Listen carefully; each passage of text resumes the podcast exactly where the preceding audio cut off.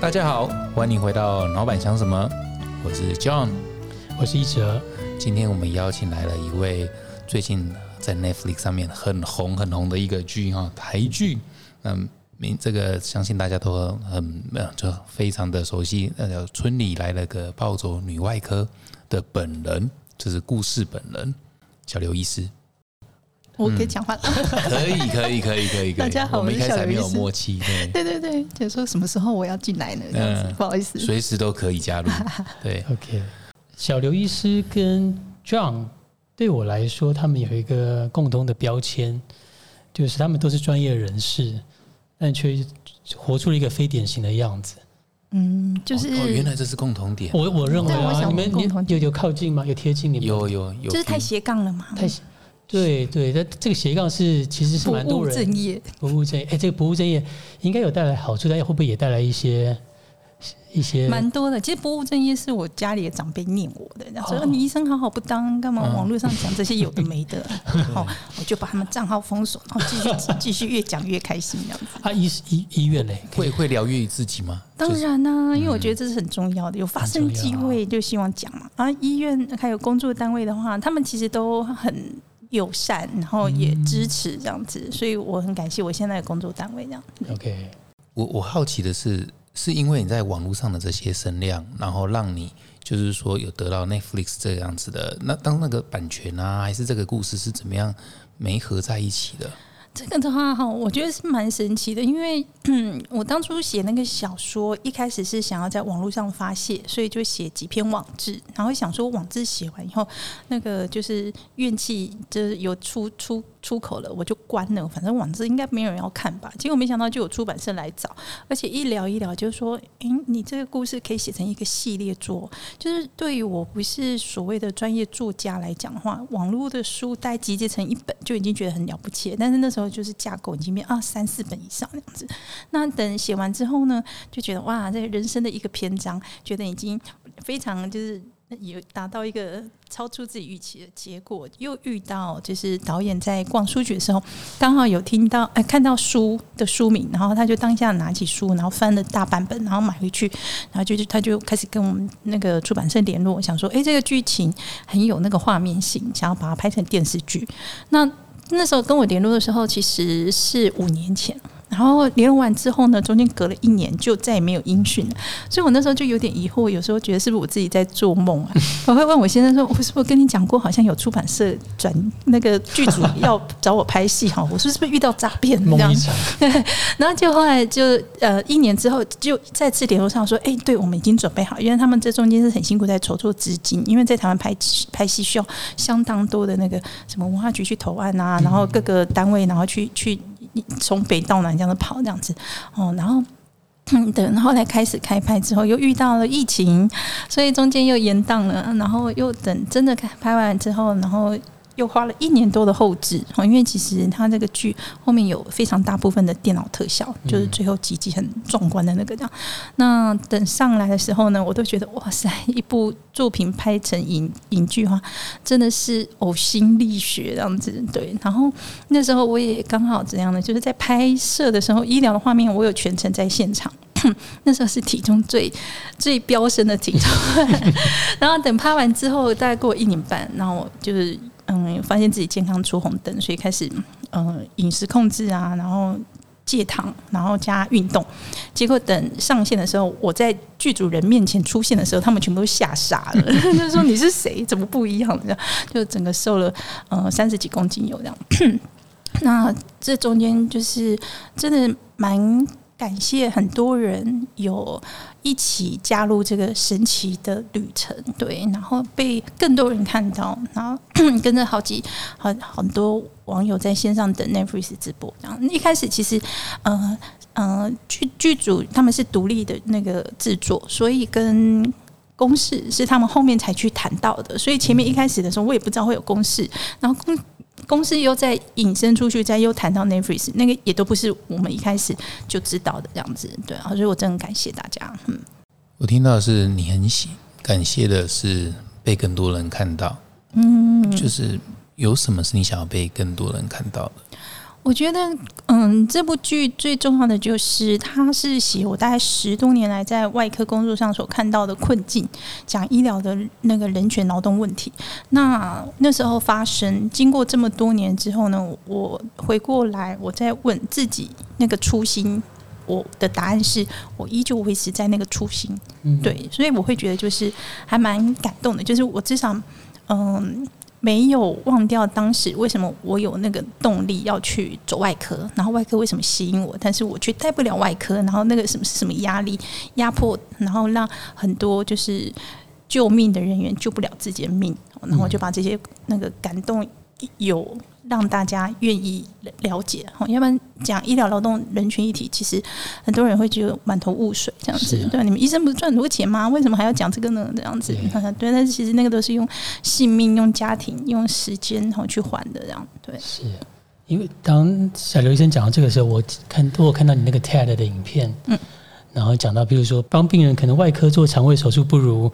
那个水电来帮你通水管的，对对对，对。就是那个在急救的时候，嗯。那个我们会有健保的点数，那个点数都是几百点，对，有的甚至两三百。可是你去理发店，或者是说做一些比较享受型的服务的时候，那个是几千，那个其实跟你救命的那个急迫性的那种，是你用金钱换算的时候，身为急救的医疗人员，你会觉得自己的专业很不值，对。对。然后有时候我们还会遇到那个河山，或者是呃健保，它预估你就是可能嗯五百份同样的案案件病例当中抽到一份，然后发现哎你这个超出他预预先要给你，那他就回算用比例放大，好就说那你可能前面五百份都是这样子，你报一领健保费，然后就会有放大回扣的问题，这样子对啊，因为我自己以前念心理的，嗯，然后就知道那个智商 在医院的费用不如，的。其实不如在就是智商师帮帮个案做一个小时的一专业智商，不如在 Seven 打工一个小时。天哪！真的 真的。所以这个好多系统是困着很多专业有热心的医生，真的真的，所以大家都必须要找出自己的妥协，在这个制度下妥协，这样子。嗯嗯嗯，或者是找出出口，出口，或者是说终于找到一个内心不再一直声嗯去去发声，然后想要呐喊的那个点，这样子、嗯对，要不然有的时候是真的撑不了像这样的工作这样。嗯嗯，所以那时候写这么多文章，一方面是吐吐苦水，一方面就希望这些东西可能用什么样的方式被大家看见。嗯，我觉得，嗯嗯，那也是我开始做网络经营的时候，然后有时候放一些很耸动的东西，其实是嗯很可怕的啊，然后用一些比较恐惧行销是会有初期的效果是没有错，但是我觉得你要让它有正面的团结的那个力量，可以一直往前前进的话，其实是要用故事。然后那个故事的话，我那时候写就是我会刻意的让它有点像早期很流行的小小本的心灵鸡汤这样子，一本。故事，然后你每一个单个故事看，然后就很快。然后有的故事是让你笑，有的故事就让你哭。我会故意设计就是一哭一笑，一哭一笑这样子。对，然后那时候呃早年部落格还很还没有长草，现在都已经荒废了。就会有网友就是好像在连载小说在等这样子。然后呢，他们如果看到一篇就是笑得非常开怀的时候，然后就会留言啊，什么互动很开心啊，然后说什么笑到喷茶、啊，那晚上顾小孩笑到小朋友被吵醒啊，然后就心里想，哈哈哈，你们现在笑吧，下一篇你们就要哭了这样的。我那时候很擅长写哭的那些文章，然后被网友称叫做呃洋葱批发商。对，我在写哭的。有时候写到自己都会满脸泪流，然后但因为双手在打字，没有时间擦眼泪，所以就是要两坨卫生纸连在脸颊上，然后一直这样打这样子。所以网友就跟着你经历那个春夏秋冬的这个心情。嗯，对对对对对。然后嗯、呃也是这样子，慢慢的就是嗯、呃练习到说，诶，在网络上，如果你有一个议题，哦，你不是只有一个人那种螳臂挡车，其实你要找到更多的认同者，然后一起大家这样子慢慢。演一个目标一个目标一起前进，这样子，对啊，嗯。我这里啊，我我想要再接一个一个东西，就是大家你知道，你另一个身份是那个性教育的翻翻书，因为这个是我、我自己对性也很有兴趣，所 以 这是我比较有热情的东西。OK 啊，OK 啊，嘿 就是关，尤其尤其是关于孩子的教育，嗯像我两个小孩，现在都刚好一个是十二岁，女生十二岁，那男生十四岁，然后在也也是开始性性教育启蒙，而且我发现他们的那个知识来源比我们那个年代还丰富许多，丰富许多。对，如果他们又是开始用山西的话，那简直就是大爆炸这样子。对，然后不聊而已，不聊则已，一聊才发现说，哇，那个比我想象中的还呃，就是很多的猛兽在里面，就是。只是闲聊，他们就说他们有同学就已经在看跟动物在一起的那种影片，我觉得哦，这个是蛮 hardcore，这样就是已经是很很 over 的这样子。嗯嗯，我都需要一些时间去适应。好，然后然后甚至是我儿子会跟我在聊的时候，因为有些知识的错误，像是他们同就会聊到那个自慰，然后十四岁嘛，就是说他就会说这个是不是一定要打出来，就是一定要出来，这样才会对身体好。嗯，我听了就觉得傻眼，说怎怎么会是这样？就是我们中医其实是要把它留住，才会对身体好。所以到底什么样才是真的对身体好？这可能就是等下好好的访问你一下，我不知道该怎么。中医我不熟啦，对。但是，嗯，我觉得就是小朋友们哈，其实他们已经是大孩子，他们同学当中一定会有很多这种流传的说法，这样子，所以，嗯，是没关系啊。我觉得就是，嗯，不要太沉迷于就是比较会有可能往犯罪方向走的那些议题，对，其他都是是。深呼吸，然后爸妈，然后就是平常心，告诉自己这样子，就是这个是成长的过程，这样 对。嗯，我觉得往犯罪方向这个其实还蛮蛮好的。对，因为其实嗯，一样回过头来，就是我有一个动力会做一件事情，做的非常久，那是因为我已经看过他这件事情最糟糕的状况了。对，在嗯，比方说医疗劳动议题，因为我之前的同事就是过劳猝死的，对，然后就是你看过从医院。救护把他送来，然后他自己是急诊医师，结果他在急诊现场，然后被按压，整个人黑黑掉，然后嗯打点滴啊，上叶克膜，黑掉变成像猪一样肿起来这样子，那你会真的内心会受创，因为你不知道下一个会不会是自己，对，然后想说这个体制怎么可以这样的对待我们这些专业人员呢？哈，就我会就因为这样子这个画面我不会忘掉，所以一直有动力。然后回过头来。儿童安全教育议题的话呢，哈，其实也是有看过，就是最糟糕的现场。就是我之前在当外科医师之前，我当过一年儿科医师，然后因为儿科实在不是我的。兴趣啊，对它应该是叫做家长科，对，就是要安抚家长。但是我 我的个性对重复性的东西其实是很，我耐心很差，所以我后来就觉得，就是我还是有兴趣回回到外科。那因为这样的经历，所以我在外科又做急诊的时候，又是唯一的女性，所以呢，就是会协助处理儿虐跟家暴。然后性侵第一节，然后我们会再分各科，让妇产科、儿科医师再做后续这样子。那那个真的就是只有一句话可以形容，叫亲眼见过地狱。对，那因为那时候是还在受训，还没有结婚嘛。然后等到结婚之后，那时候其实当下是真的有害怕跟恐惧到。对，啊，等自己当了两个小朋友的妈的时候，就发现到说，过了这么十几年，我们的社会有变更好吗？我们的环境有变更好吗？就上上一个。上涨一辈，他们用错误方式教育的，我们现在这一辈的成为主要主干的大人们，我们。给孩子们的环境有更好吗？如果没有的话，我们是不是要回过头来，然后把一些可以改变的、可以改善的东西慢慢去改变？那所以我那时候就开始，其实是说，嗯，跟孩子讲什么叫性，什么叫性交。因为那时候，嗯，怀老二，肚子大了，啊，老大就问说，小宝宝怎么进到肚子里的？然后我想要找有没有就是绘本，因为其实有很多绘本可以讲很多很深奥的故事，这样子。然后。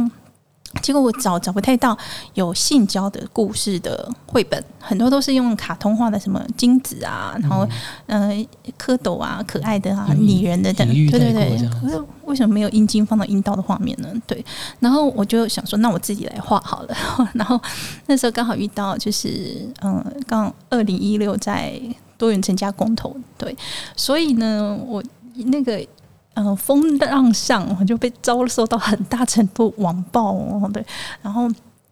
有支持的，然后也有就是很大部分是反对的，然后就是类似像人身攻击啊，小刘医师，你们家就这么信解放啊？啊，你是不是整天就是铺路给小朋友看啊？然后甚至人身攻击，类似像说，啊，你出门是要小心啊，然后那个呃什么，就是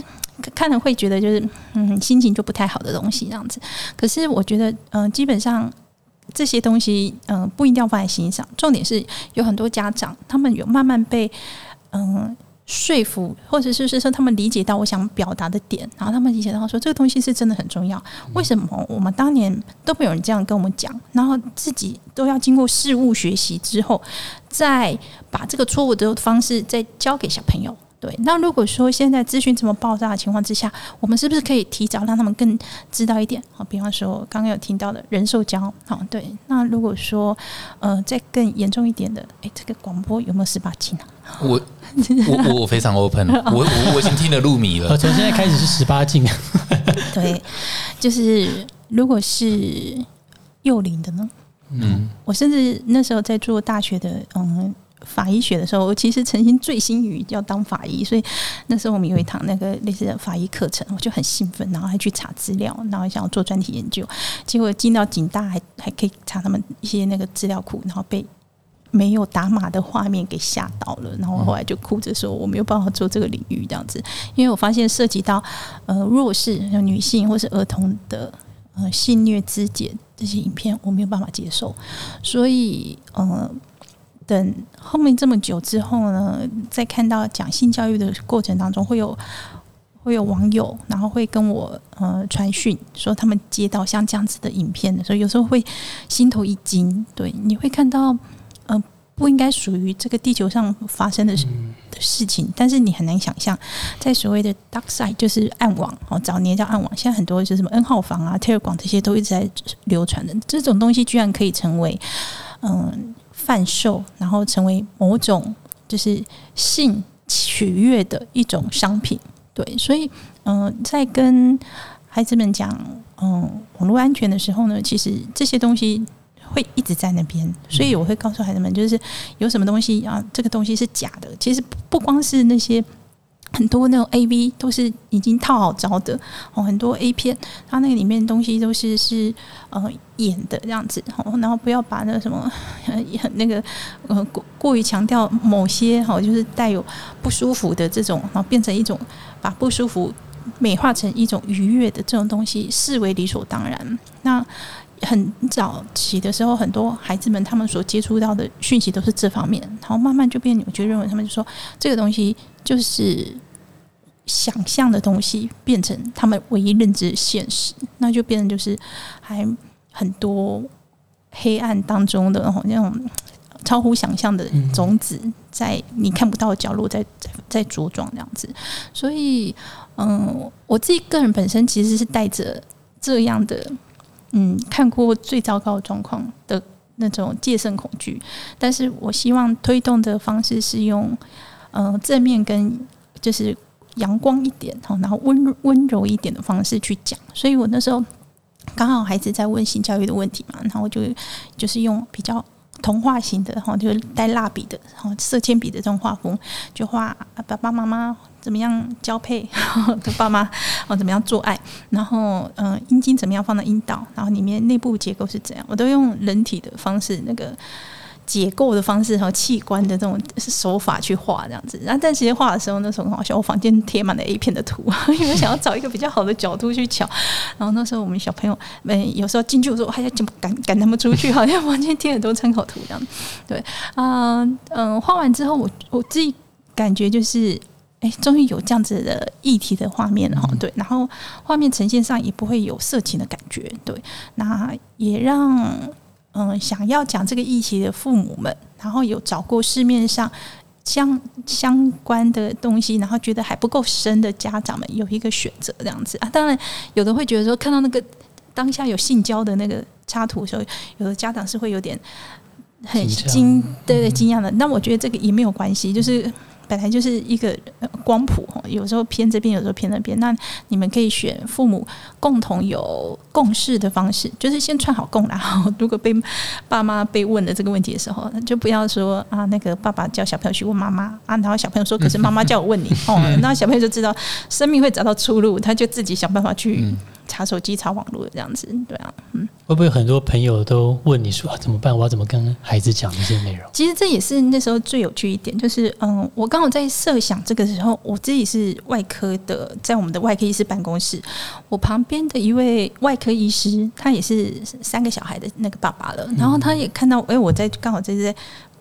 准备这些图啊，这边画，嗯，哦，那我没有。把 A 片图带到办公室，然后，但是我是在瞧说，如果这个结构我在这边这一格要这样画，他看到的时候说，哎、他知道我在做那个讲性教育给小朋友的东西。其实我一开始是设想给我们家小朋友看而已，或是给几个亲亲友看。他那时候也是问，就说，哎、你有这个不错呢，那可不可以就是哎、借他？哦，就是如果有嗯。一开始是自费印刷自制，然后如果有多的，他也要一份，因为他连当了三个小孩的家长，他也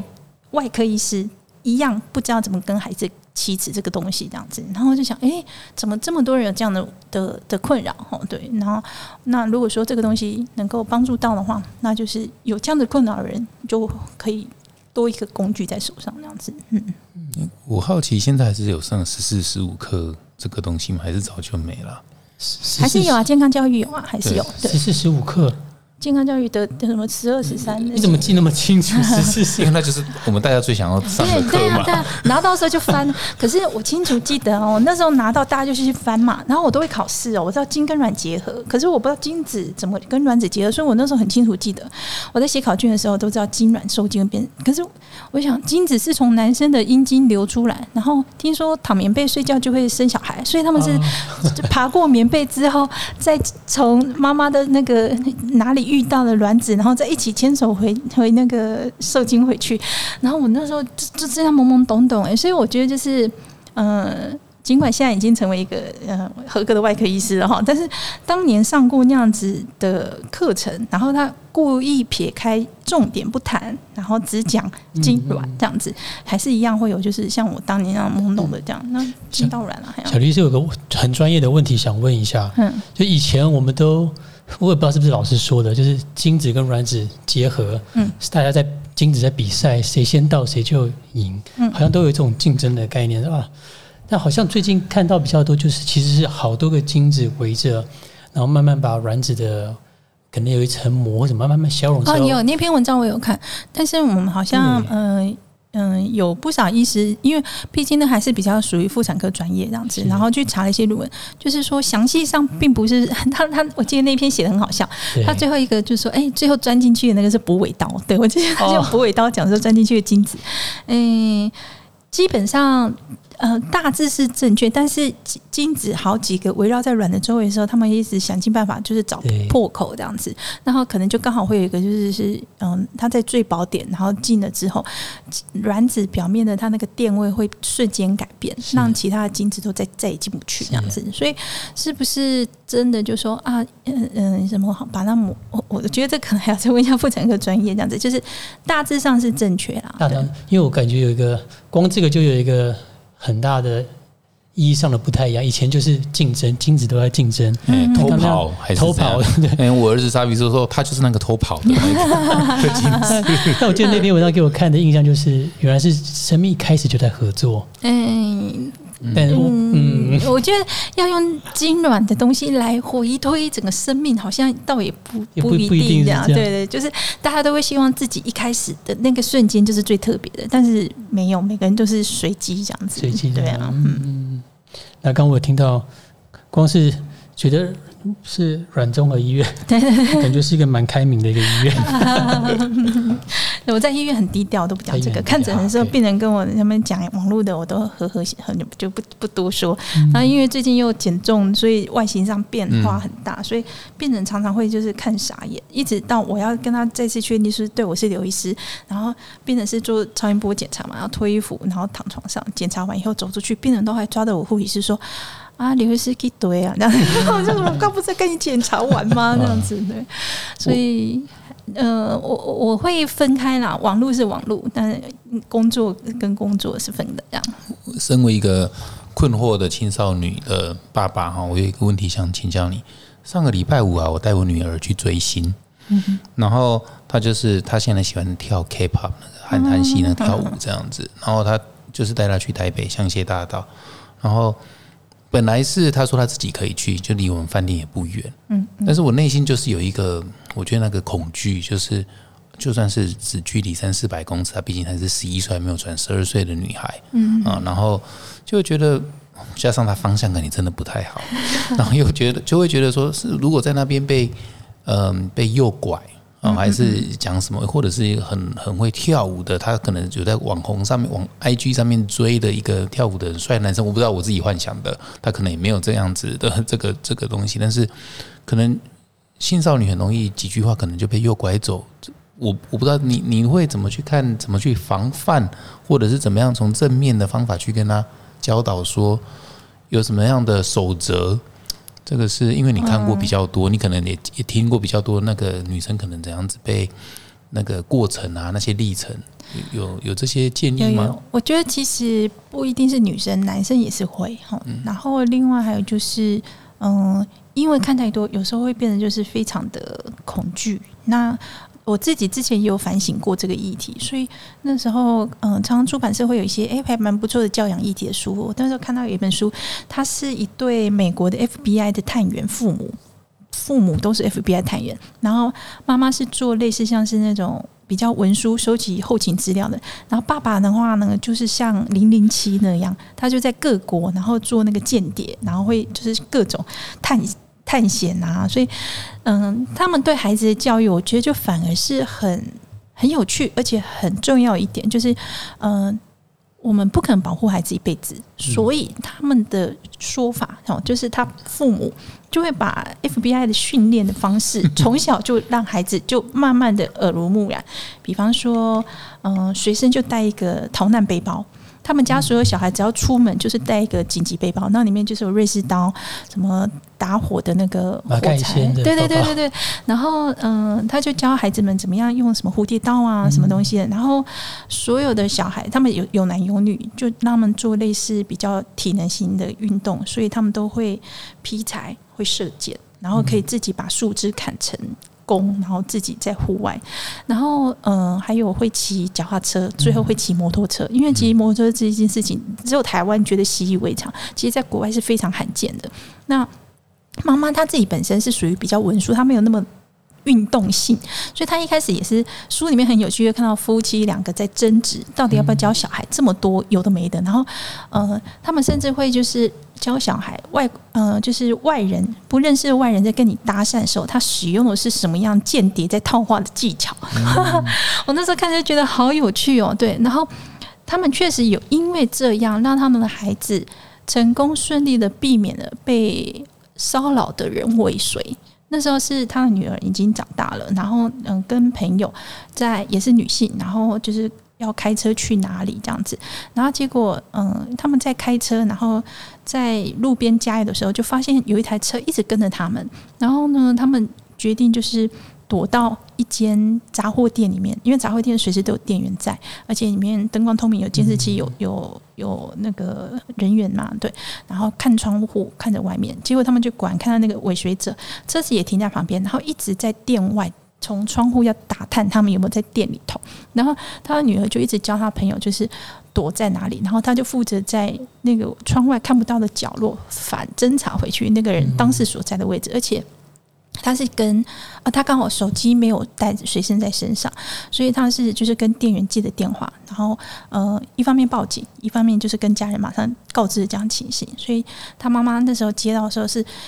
一方面很很害怕，马上冲去；一方面又很庆幸，说他们一直从小教孩子的这些东西，他们都有嗯听到。对对对，虽然他还是觉得就是。让那种小小孩要学那个 呃登山的机车越野的那个有点太超过哈，对。但是嗯，我觉得这可以让我们回过头来，就是说，当然台湾不会有这么多尾随啦，哈，就是那种随机的呃枪击呀这些事。但是其实就是嗯，他们就是教的最重要一个就是危险随时会发生，然后最重要就是如果你自己本身没有能力的话，面临危险察觉最重要一件事情就是马上离开。马上离开，然后顺便求救这样子，对。然后那时候我就觉得，就是哎，其实台湾的父母会更需要，嗯，像这样子的认识。然后你要怎么样，呃，马上离开危险的？那其实就是要让孩子知道，说这个世界是有危险的。什么是危险？危险的事情会有可能是长什么样？一开始他看起来不危险，我们就用这种方式去教这样子。对，那嗯嗯，当然就是当一个。嗯，我之前是外科医师嘛，然后如果说像这些案例受伤了到我们手上，其实都是已经悲剧发生了，就是已经可能就是强暴啦，或者是被家暴啦，这些对，所以其实那时候当下看的很难过之外，就会更希望就是说啊，如果回归到更回推到更前面，然后能够从最前面的那个初始，就是不止让受害人不要进入到那个。暴力的环境之下，我们更重要的就是不要养出有那样子暴力倾向的下一代。对，所以其实这个议题它不只是要女孩子保护自己，哦，甚至是要就是呃，相较天生性比较受，就是是比较弱方的，比方说带阴柔气质的男孩，他很容易成为霸凌的对象。嗯，但我们每次都是在检讨说，哎，讲讲儿童性教育都好像是只有对女孩子的家长讲，但是其实很多时候，嗯。比方说，哎，你长得可能比较体型较胖，然后呢，就是动作比较缓慢迟缓，就会成为就是故意欺负的，大家就是会那，所以这个东西不真的不是不是只限于男男女，而是就是说，其实我们也也要就是让说会有这样的冲动想要去施予暴力的这些人，他们不要有这样子进入这种状况，就是你要嗯。当别人如果正在进行暴力，你不想参与的时候，你可以起来发声，你可以去找资源，你可以去制止，然后你可以去找呃师长哈，然后就是去做一些更多的动作这样子，而不是视而不见，或者是甚至嗯就是跟着加入哈这种施暴施暴的这种好像不得已，但是其实你是有选择的哈。对我觉得这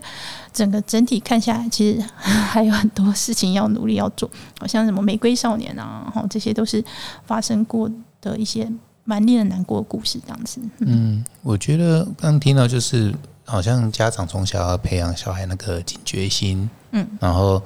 然后，呃，我都还记得小时候，因为我们家小时候爸爸妈妈妈妈是做珠宝的，然后在那时候做珠宝其实蛮容易被抢的啊，所以，所以我记得他们都会很很小就教我说，如果有人问你家在。做什么的？立德工美面，我们家是卖面的，所以我一直卖面 卖了很久。然后说你们家状况，如果呃，因为学那时候学校会做那个呃学生调查，他会讲经济状况是小康。还是什么有，还是富有，还是怎样子？我永远就是，我们都是只能够小康，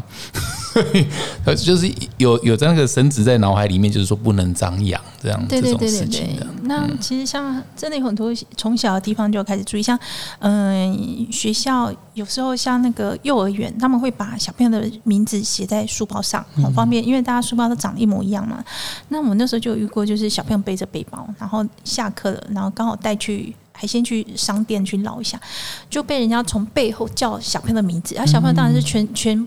很惊吓，全身就转过来反应那样子。然后后来发现都说哦，他是那个什么呃学校在推广羊奶的，然后刚好遇到对。那但是我那时候就觉得这种感觉非常不好，对对对。所以我觉得就是真的有很多点好，然后。让孩子知道，就是说，呃，这也要刚好就是讲的，类似像什么比较心呐，哦，对，就是哎，谁谁谁家里住什么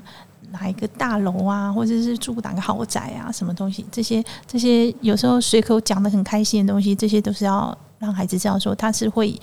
哎，比较要小心的议题这样子。嗯，那我刚刚讲了蛮多是。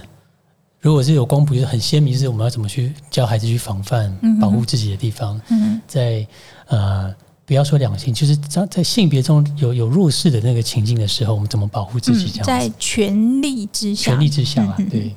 那我好奇是，那当那那个，如果孩子能够学会，老师说，父母会放心很多。对对，这是必要的。对，然后同时，我不知道小刘医师，你会不会也观察，如果社会很多的现象？有没有些什么东西是你一看就觉得啊，这个根深蒂固的东西，你好希望十年后，就像你说的，十年后我来看有没有一些大改变？嗯有没有一些什么？然后这些东西可能是平时不关心这些议题的人，平常其实你不会去察觉到说那是跟两性两性不平等有关。嗯，对，或者是我不知道跟村子里的那个 澳洲女外科，或不虽然你讲的是一个女医师的的一个故事，我不知道这这背后有没有什么东西是除了刚刚你说的那个医疗的呃不平等吗？还是困境被看见？嗯嗯嗯，有没有什么一些是稍微隐晦一点但根深蒂固的两性的东西？你好希望十年后那个理想的画面如果是什么，你会觉得啊，那真的一切都值得了这样子。嗯，其实我没有针对两性有什么样的理想哎，对，但是我目前就是会想要发生，就是觉得就是嗯，一些受伤害的人，他们所发出的呼吁，然后我会想要帮他们说出来这样子。所以像医疗体系里面，我刚好在剧里面。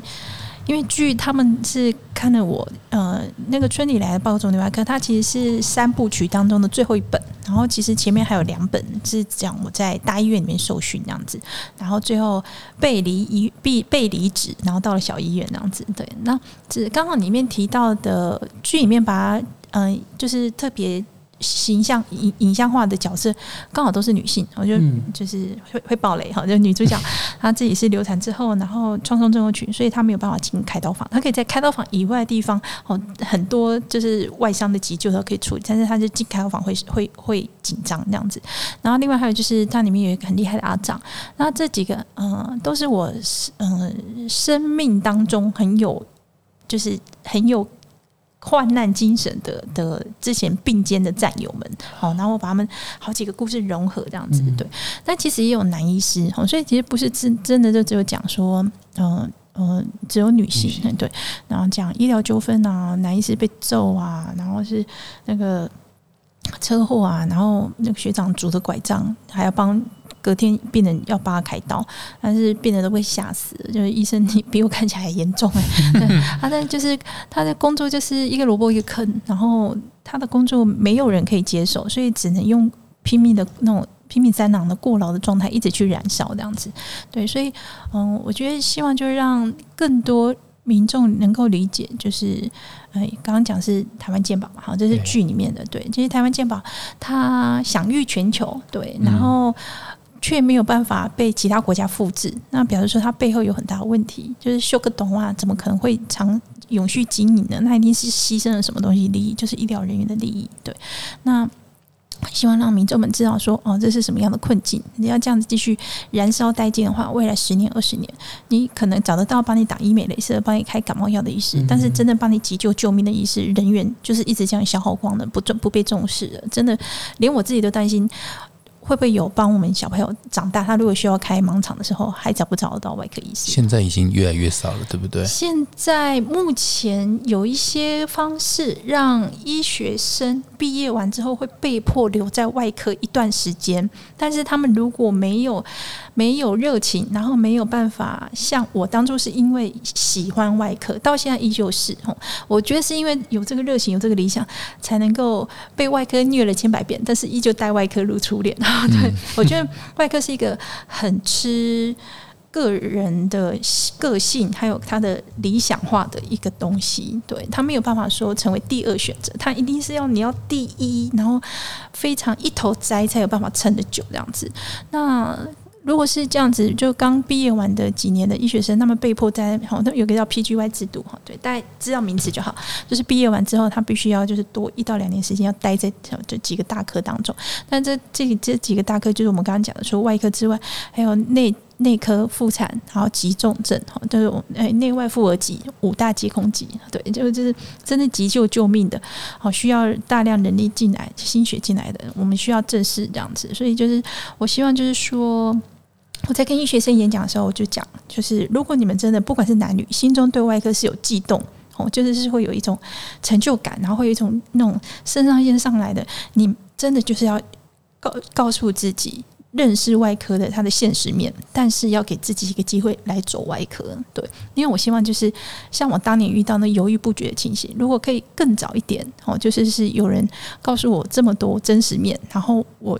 决定了，那我。进了这个环境之后，我会告诉回头告诉当年我自己说，你不要害怕，对你真的就是适合走这个领域这样子。对，那只有这样子多鼓励他们，你才能够让整个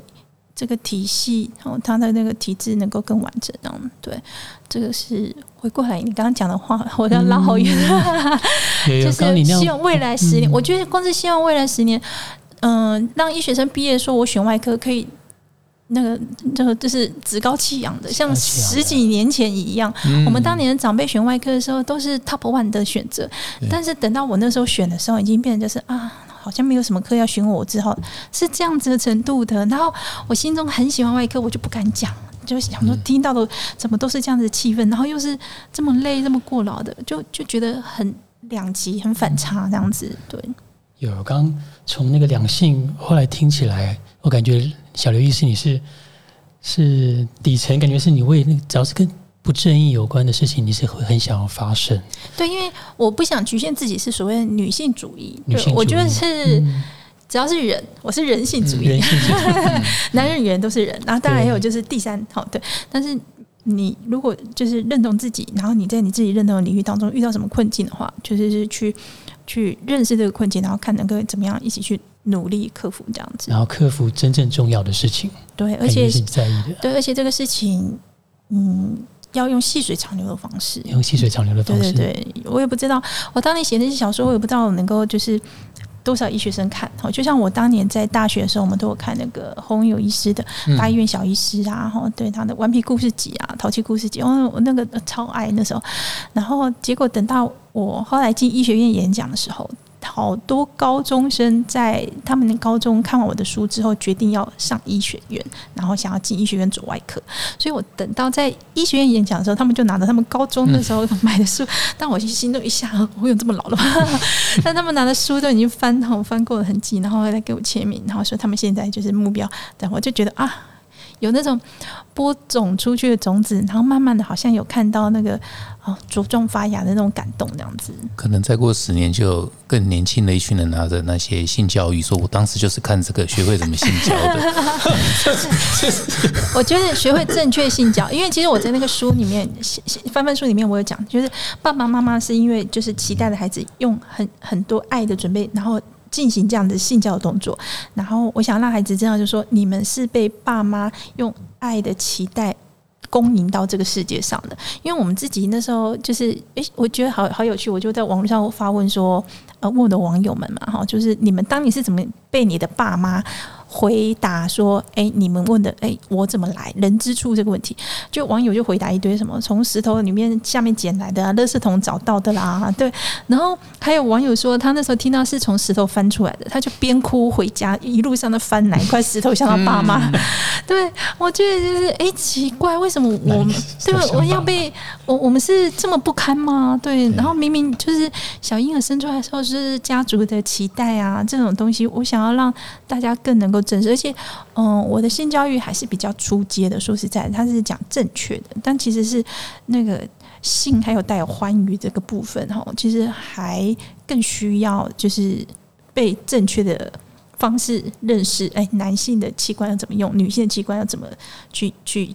去找对洞啊，然后。都对地方，然后甚至你要怎么样，就是让两个人在进行的时候，身体的一些结合的方式更更舒服。然后你怎么样观察对方反应，我觉得这都很重要。嗯，我都记得我儿子有一次就问我说：“